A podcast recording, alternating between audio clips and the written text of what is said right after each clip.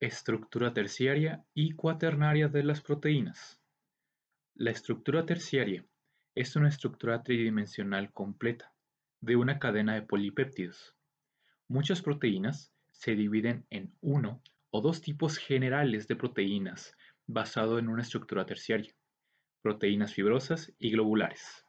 Las proteínas fibrosas, las cuales ofrecen un rol principalmente estructural, tienen elementos simples que se repiten en la estructura secundaria.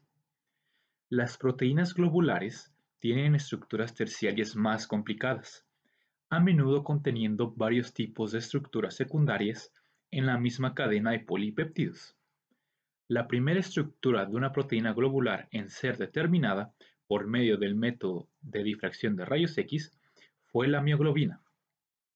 Algunas proteínas o segmentos de estas están intrínsecamente desordenados, careciendo de estructura tridimensional definida. Estas proteínas tienen composiciones de aminoácidos distintivas que permiten una estructura más flexible. Algunas de estas proteínas desordenadas tienen una función estructural o captadora. Otras pueden interactuar con diversas proteínas asociadas, sirviendo tanto como inhibidores como componentes centrales de redes de interacción de proteínas.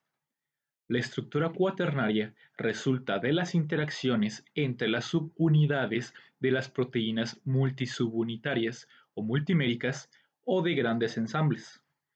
Algunas proteínas multiméricas se conforman de unidades repetidas, consistiendo ya sea de una subunidad única o un grupo de estas, llamadas protómeros.